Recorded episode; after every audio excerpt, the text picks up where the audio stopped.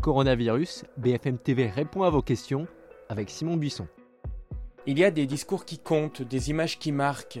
Face à un hémicycle quasi vide, le Premier ministre a donc présenté le plan de déconfinement à la tribune de l'Assemblée nationale.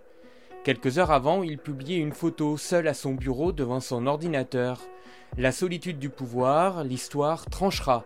Confinement jour 43, bienvenue à tous. BFM TV répond encore et toujours à vos questions avec le mail bfmtv.fr et via les réseaux sociaux avec le hashtag question BFMTV. On commence donc avec le discours d'Edouard Philippe tout à l'heure, un plan autour de trois mots-clés, protéger, tester et isoler. Le déconfinement va se dérouler en deux phases, du 11 mai au 2 juin, puis du 2 juin à l'été. Le Premier ministre promet au moins 700 000 tests, des masques et la différenciation des départements en fonction de la diffusion du virus. Voici les annonces d'Edouard Philippe en quatre questions clés. Première question, comment ça va se passer pour l'école? Nous proposons une réouverture très progressive des maternelles et de l'école élémentaire à compter du 11 mai, partout sur le territoire et sur la base du volontariat.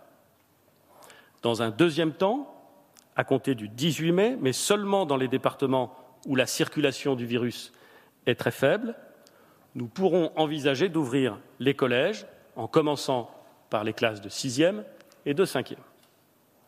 Nous déciderons fin mai si nous pouvons réouvrir les lycées en commençant euh, par les lycées professionnels début juin. Deuxième question, comment ça va se passer pour les entreprises? Le télétravail doit être maintenu partout où c'est possible, au moins dans les trois prochaines semaines, pour limiter le recours au transport public, pour limiter plus globalement les contacts.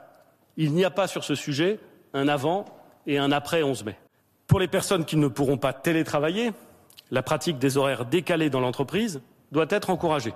Elle permettra l'étalement des flux de salariés dans les transports et diminuera la présence simultanée des salariés dans un même espace de travail. S'agissant des conditions de travail, nous devons amplifier la démarche engagée par les fédérations professionnelles et le ministère du Travail pour réaliser les guides et les fiches métiers qui accompagnent euh, les réorganisations nécessaires au sein des entreprises. Troisième question, comment ça va se passer pour les transports? Le port du masque sera rendu obligatoire dans tous les transports, métro comme bus, et les opérateurs devront, au moins pour les trois semaines à venir, s'organiser pour permettre, même dans le métro, de respecter les gestes barrières. Cela veut dire, par exemple, que la capacité du métro parisien sera réduite par rapport euh, au nominal est drastiquement réduite par rapport à sa capacité euh, normale.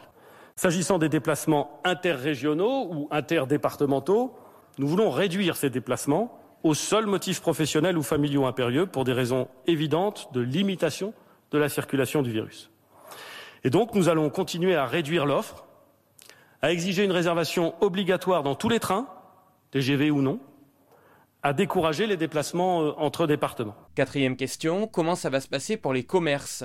Les commerces rouvriront également à compter du 11 mai.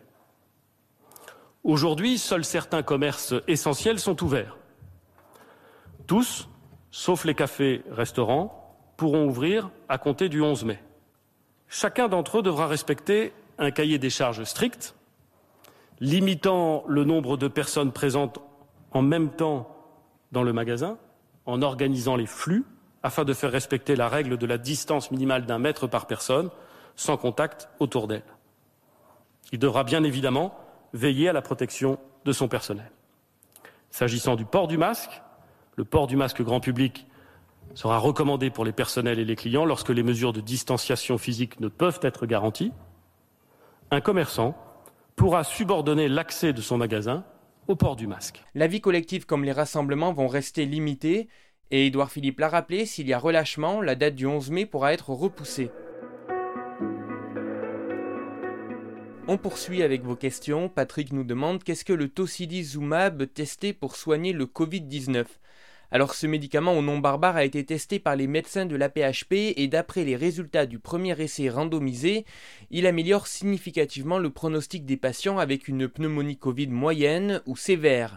À l'origine, cette molécule est utilisée dans le traitement de la polyarthrite rhumatoïde. C'est un immunosuppresseur. Concrètement, il agit pour lutter contre les orages cytokiniques, des protéines du système immunitaire qui jouent un rôle important dans le processus inflammatoire. Je vous explique, face au virus, notre corps produit des cytokines qui combattent les infections. Mais parfois le système immunitaire s'emballe et les cytokines se mettent aussi à cibler les tissus sains. Cet orage peut expliquer l'aggravation de l'état des patients. Pour réaliser leurs essais, les médecins se sont penchés sur le cas de 129 patients hospitalisés en raison d'une infection moyenne ou sévère au Covid-19, mais ne nécessitant pas de réanimation au moment de l'admission. Il en ressort que le tocilizumab a diminué de façon significative le nombre de patients qui vont en réanimation ou qui sont décédés, explique Olivier Hermine, professeur en hématologie à l'hôpital Necker. Il faut maintenant que l'essai soit validé par la communauté scientifique. Une autre question sur une vidéo qui a été beaucoup partagée depuis ce week-end sur les réseaux sociaux.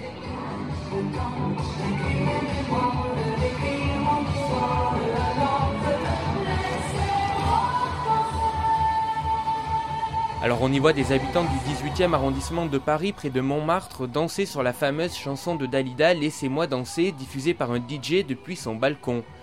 Un bal interrompu rapidement par la police.